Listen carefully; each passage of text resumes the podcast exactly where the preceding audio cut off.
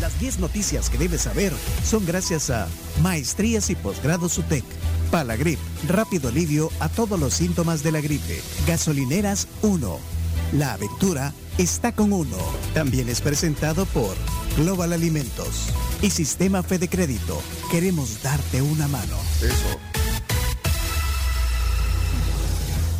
Llegaron las canastas de Global Alimentos con variedad de cajas reutilizables y con las mejores marcas y además con un envío gratis desde 6.99 hasta 26.99. Busca más información como Global Alimentos o también en Instagram como globalalimentos.sb. Bueno, eh, vamos a ver, solo estoy dándole una revisión a las portadas de los periódicos. Eh, hay, temas que coinciden como el tema de que el Platense eliminó a la alianza. Creo que esa es una nota. Luego en los titulares, ponerle en las maderas, sí hay, hay diversidad de, de, información. Eh, sí. En el día de hoy, por ejemplo, estás viendo la portada de deportes. Pero... Sí, la, la, la, la noticiosa dice 10 periodistas en exilio por temor a represalias. Esa es la madera. En el diario El Mundo, la madera es solo 20% de aspirantes de la UES aprobaron admisión. Promedio general fue de 40.96. Dice, interesante esa nota. El diario El Salvador, FMLN se queda sin alcaldes en Usulután. Que renunciaron. Cuatro jefes municipales presentaron su renuncia. Y la prensa, DOM ha ejecutado solo un 5% de lo prometido.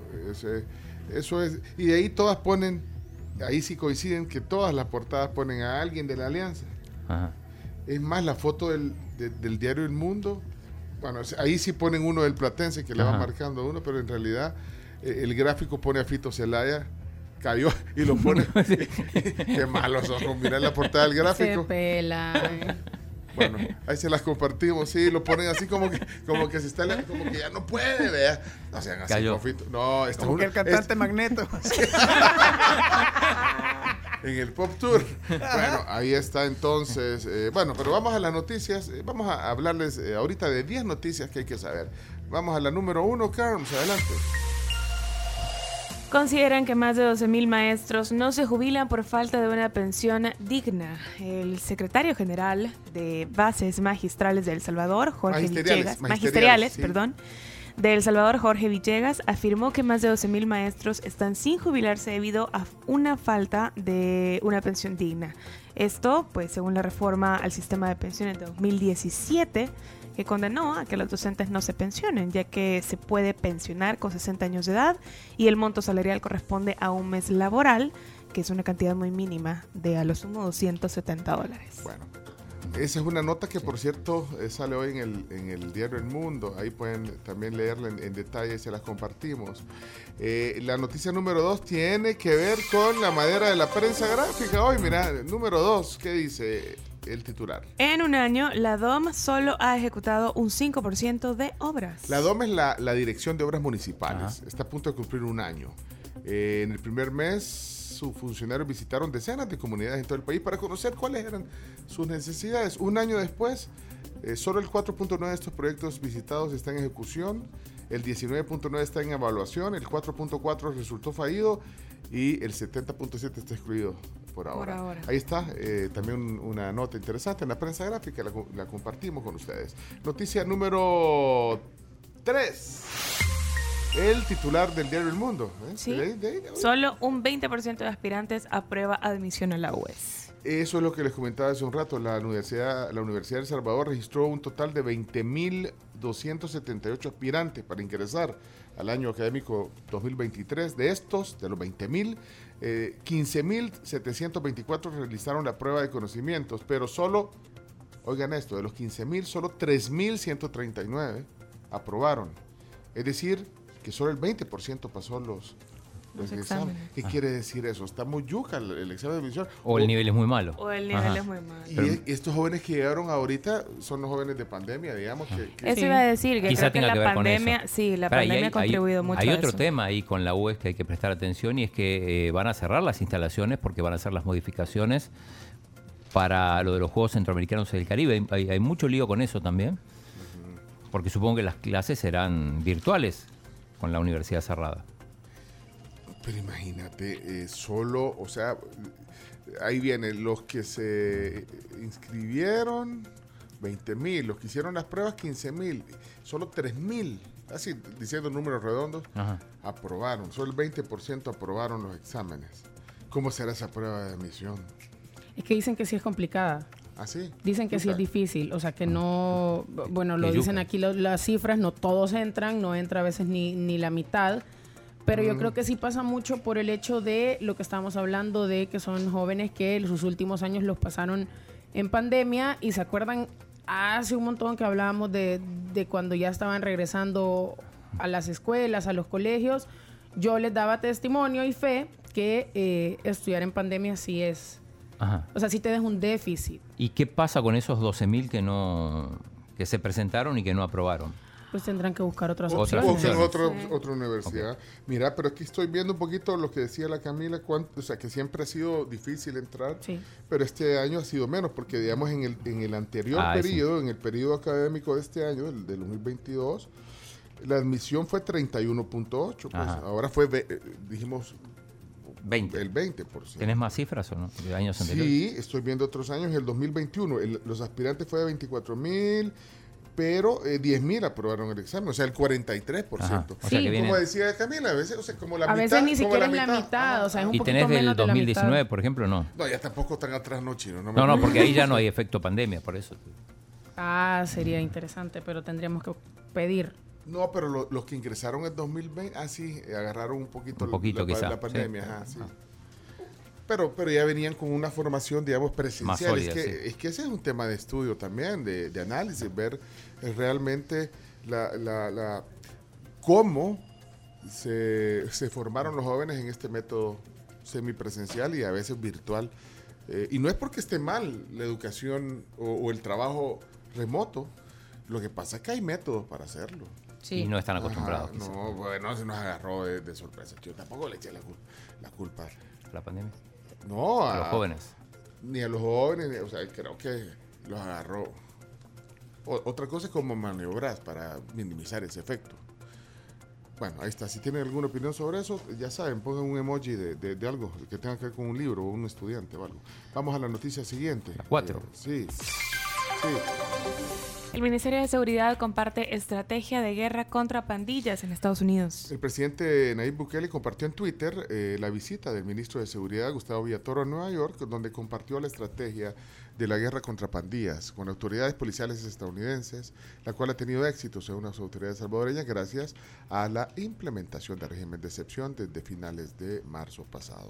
Sí, el, el- el presidente comparte un video. Ah. Ahí no habla Gustavo Villatoro, simplemente se, se- se muestran imágenes, de, de- lo llevan a recorrer instituciones. Pero hoy, hoy, esta mañana sí habló. El ministro estuvo en la entrevista de Canal 10 y explicó un poco sobre lo que fue a hacer. Y es, y es así como me, me invitan a, a- a- a participar en esta conferencia antipandillas de todo Estados Unidos. Ahí estaban eh, más de 500 personas y representantes de la mayoría de policías de Estados Unidos. Importante, es decir, no solo para Long Island. No, no, era un cónclave de, de- de todas las policías de los estados de, de Estados Unidos. Había gente de Connecticut, de Cincinnati, de California, principalmente los, Los Ángeles, había gente de, de Houston, es decir, es de, la, de la mayoría de, de policías de condado. Ellos ah, eh, ven y siempre eh, admiran lo que nosotros en El Salvador estamos haciendo, parte de, de todas estas leyes eh, perversas que nos dejaron, pues ellos también las están viviendo en el día a día. eh, Bueno, ahí estaba el ministro de Seguridad. Gustavo Esta mañana fue esto, sí. Bueno, noticia número 6. Cinco. Cinco. Cinco. No, por las 6. No, por las cinco. Medio Ambiente prevé probabilidad del 90% de formación ciclónica para los próximos dos y cinco días. Es que ha estado eso ahí como en que sí, Como, que no. ajá, como Ajá. que sí que no. que hay un, hay un modelo de pronóstico. No puede ser, hombre. Eh, bueno, este modelo precisamente es del Centro Nacional de Huracanes de Estados Unidos que retoma el Ministerio de Medio Ambiente y da la, la probabilidad, de lo que decía la CARMS, eh, del 90% eh, de formación ciclónica para los próximos dos y cinco días. Es una baja presión, está en el Mar Caribe, al norte de Colombia, eh, lo cual podría ser un ciclón tropical. Ahorita le, le- le- le denominarían ci- ciclón tropical 15. Ajá. Nos tiene así como en vilo. En vilo. Ah. Esperemos que hasta, no. hasta se va a venir Moisés Urbina de las vacaciones. A- anda de Esperemos que no. anda de Anda de vacaciones. vacaciones. Ahorita está en Francia, por ahí lo vi en una foto. Qué alegre. Pues sí. Bueno, vamos a la. Son las 8 ya. Vamos a la noticia número 6. Hoy sí. Vol- vol- volvieron a capturar al conductor que andaba en contrasentido en la. Lo, lo- lo- lo soltaron, o sea, lo dejaron libre el, el Sí. viernes. Pero entiendo que lo volvieron a. a- Sí, eh, bueno, la policía informó sobre la captura de Felipe Carlos Álvarez durante la madrugada de este sábado en Zaragoza por el delito de resistencia. Álvarez es el conductor peligroso, ya como decía Pencho, que provocó un accidente por manejar en sentido contrario el 17 de octubre en la avenida de Jerusalén eh, y este pues había sido favorecido con libertad condicional por conducción peligrosa y volvió a hacerlo con otro hace- delito. Pero ahora. solo dice delito de resistencia, no hay detalles. En, en la nota que. que- ¿Qué, qué que- significa resistencia? O sea, se- lo fueron a, a- a detener y se resistió. Probablemente cometió una infracción y no quería no quería cooperar Mira, con a- las a- autoridades. Hablando, bueno, pues eso fue a raíz de un vi- video viral que una señora puso, vea, que iba en contrasentido. Hablando de videos virales, vieron el, el, el, el video de un de unos sujetos que le propinan una golpiza a un, A a alguien saliendo en la de zona rosa. en la, zona, rosa, saliendo de un lugar que es un karaoke. Pero es que, que, que- Es tremendo. Eran cuatro contra video. uno y eh, la imagen, la imagen del último golpe que le dan que lo deja tendido es ¿Y cómo estará ese- horrible. ese muchacho? No sé, eso sí ya Queda no he visto ahí. más noticias. A mí me hizo acordar mucho un caso muy famoso en Argentina eh, a comienzo de años donde cuatro jugadores de rugby, eh, que además son, son fornidos, este, se le agarraron con un muchacho, lo mataron y los, los deportistas terminaron en la cárcel y siguen, están... Eso fue hace unos ocho bueno. años. Eh, seis, no, no, ocho- no, ahora eh, fue creo que en enero, porque fue en las vacaciones. Ah, en- pues no, bueno, ah, pues Pero bueno, no... no tengo eh, idea de ese caso. eh, pero, pero sí Qué llama la tremendo. atención cómo quedó. Independientemente cuáles sean las circunstancias, porque van a saber por qué se estaban ahí eh, Agarrando. pelea- agarrando, peleando, pero lo agarran. es de que no hay Qué razón terrible, para llegar terrible. a ese nivel de Agarrar alguien violencia. O sea, Sí, terrible, terrible. para mí, y nadie me está preguntando, eso es dejar de lado, eso es dejar de lado tu lado humano. O sea, es abandonar tu lado humano, poder tratar a alguien así. Por mucho que estés en una pelea calorada, llegar a ese Ah, nivel de violencia para mí es dejar de ser un ser humano. Terrible ese video viralizado. Noticia número 7. Vamos a ver, noticia número 7. El Salvador y Honduras estarían cerca de suscribir política de cielos abiertos. Así lo dejó entrever el, el viceministro de Turismo de Honduras, Luis Chávez, eh, con quien hablamos desde Roatán, por cierto, con Camila y la Carms. eh, dijo que, que Honduras y El Salvador estarían muy cerca de suscribir una política de cielos abiertos, eh, con lo que pasajeros de ambos países eh, viajaríamos como si los vuelos fueran locales. A Chalatenango dijo algo así. Sí, lo mencionó. Es que chale, vámonos, chalate. Bien familiarizado. Me encantó eso del ministro. Ponelo, ponelo aquí. Estamos en un buen momentum, eh, precisamente, eh, eh, no con la ministra Morena, sino también la presidenta Xiomara con el presidente Bukele. Mantienen una muy buena, una muy buena relación. He estado hablando de un tema muy interesante eh, que, que lo voy a ahorita como Sí. sacar del formato y la desregulación aérea o el concepto de, de cielos abiertos. Ajá. Es decir, que cuando viajemos entre nuestros países podamos ir como que vivimos eh, de San Salvador a Chalatenango, sin cruzar fronteras. Y eso sería maravilloso, es un proyecto puesto en la mesa como Secretaría de Turismo de Honduras, eh, que por supuesto a la ministra Morena Valdés le emociona ¿no? el, el poder hacer esto. Y está pendiente esta conversión, esta visita que el presidente Bukele nos ha pedido a la presidenta Xiomara, eh, y que podría ser el marco del- del anuncio de una liberación de- de- del tema de tráfico de personas eh, como tuviéramos en un país. Qué bueno. Ahí está eso eh, en la plática que tuvimos con el viceministro de, de Turismo de Honduras. Eh, por cierto, más tarde ya nos vamos a conectar, ya nos van a hacer una reseña del, del viaje, eh, también la Cami y la Carms. Noticia número 8. Nuevo embajador de Israel presenta cartas credenciales al vicepresidente Ulloa. Bueno, lo vi en Twitter, ¿verdad? Es que, eh, el, el- el diplomático se llama Yiftah Curiel, el nuevo embajador de Israel en El Salvador, lo puso. Eh, se, la- se les entregó el vicepresidente. Sí, en realidad eh, fueron cuatro, cuatro países. Eh, además de Israel, le, le entregó las credenciales al embajador de Canadá, que conocimos Ah, en la sí. embajada británica, Sí.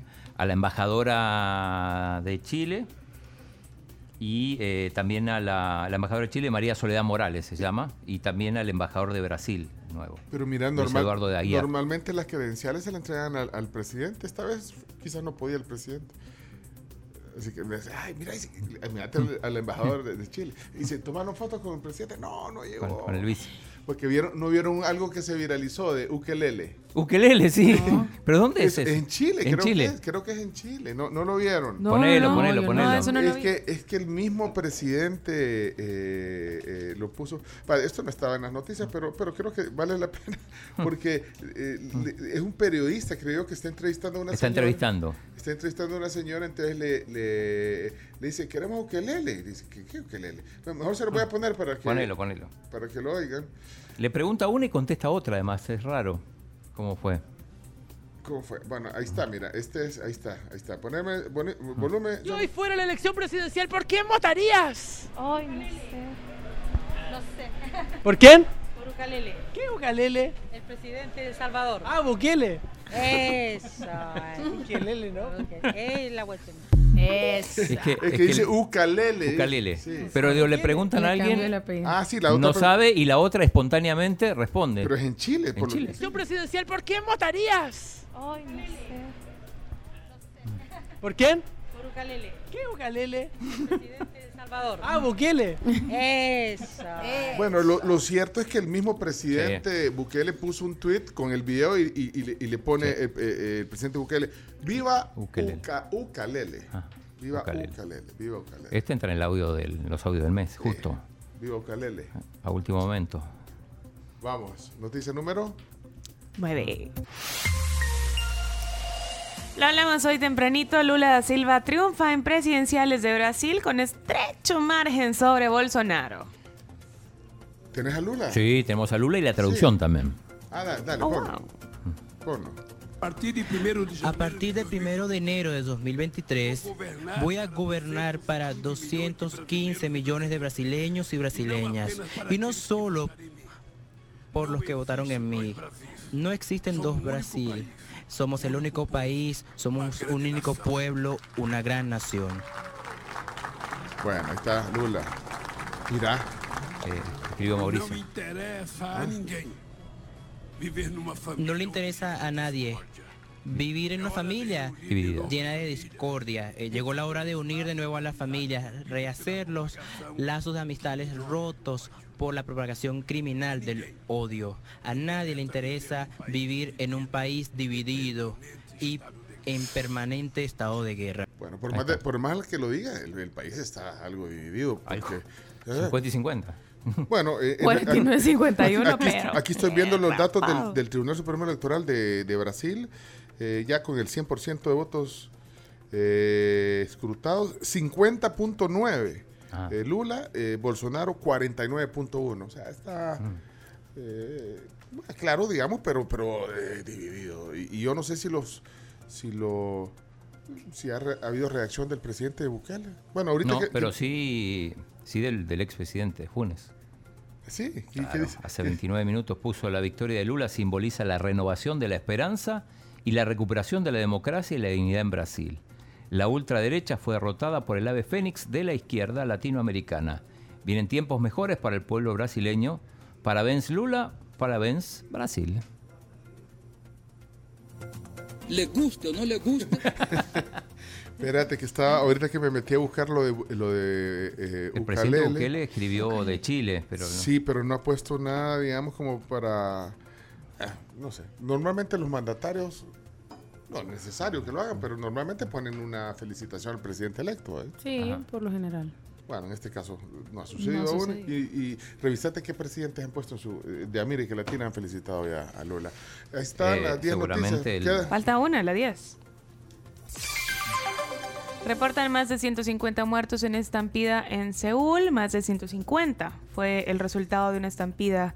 Eh, pues ahí, aparentemente el incidente tuvo lugar en un callejón en pendiente de tan solo unos 4 metros de ancho y aledaño al Hotel Hamilton de la capital surcoreana, frente a la estación del metro.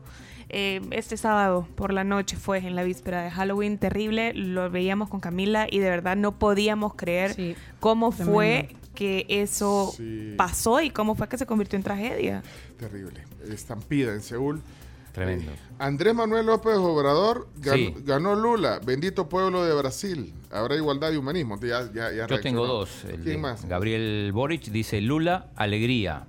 Y pone... Este, este es el vecino. eh, Ese es el de bueno, Chile. el cercano de Chile. Alberto no Fernández, por supuesto, dice felicitaciones Lula. Tu victoria abre un nuevo tiempo para la historia de América Latina, un tiempo de esperanza y de futuro que empieza hoy mismo. Acá tenés un compañero para trabajar y soñar a lo grande, el buen vivir de nuestros pueblos y pone una foto de ellos dos juntos. ¿Qué otro tienes? Yo tengo aquí a Biden, el presidente eh, Biden envió mis felicitaciones. Bueno, está en inglés. I send my. co- Si que no digo en inglés. O sea, Dale, dale, dale. Traduzcan ustedes. Ajá. Espérate, que me tengo que- me tengo que- Permíteme. I, I- I send my congratulations Envío to, mis to Luis felicitaciones Ignacio Lula da Silva on a Luis his, Ignacio Lula on his election to be the next president of Brazil. En su Following, elección para ser el próximo free. presidente de Brasil, following free, fair, and credible elections. Para seguir las elecciones libres y creíbles. Y esto es un programa en español.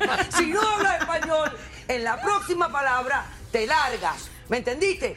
¡Te largas! Ah, bueno, ok. Bueno, Gustavo Petro también se ha manifestado. Petro, claro. Espero, Petro. espero trabajar juntos, dice Biden, para continuar la cooperación entre nuestros dos países en los próximos meses y años. Petro, ¿qué puso Sí, Petro? Petro, bueno, Petro lo que ha hecho más que todo es retuitear noticias que están felicitando a, sobre Ah. todo una que me llamó la atención y es una nota que subió el país, que dice las cinco principales economías de América Latina están gobernadas por primera vez por la izquierda eh, y obviamente López Obrador eh, en México, también Fernández en Argentina, Boric en Chile, Petro en Colombia y Lula en Y Brasil. Petro puso algo, Petro, Sí, Petro puso. Gustavo lo leí- Petro. lo leí ayer.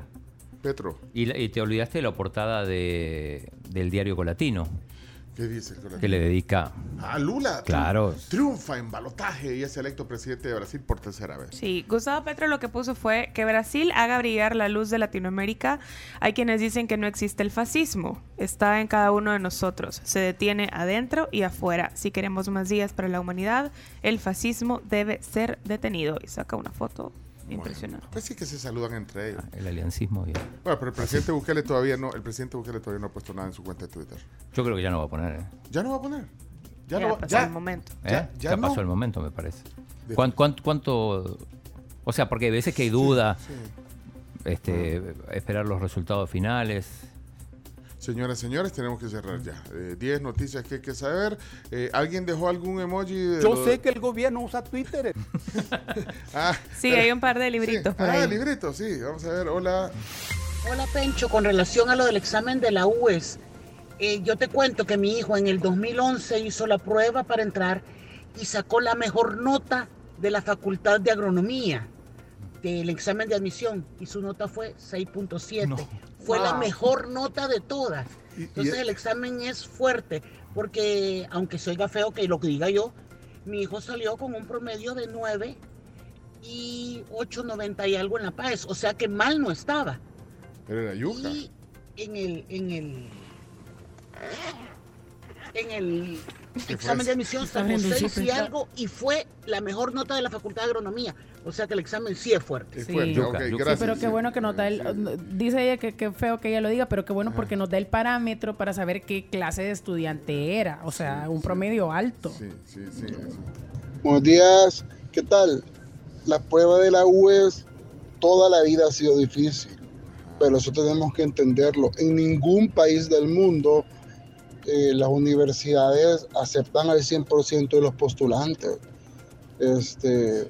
Para bien o para mal, eh, sí existe esa, este, pues es una prueba y, y- y solo los más aptos tienen, se ganan el derecho de continuar eh, pues el proceso educativo.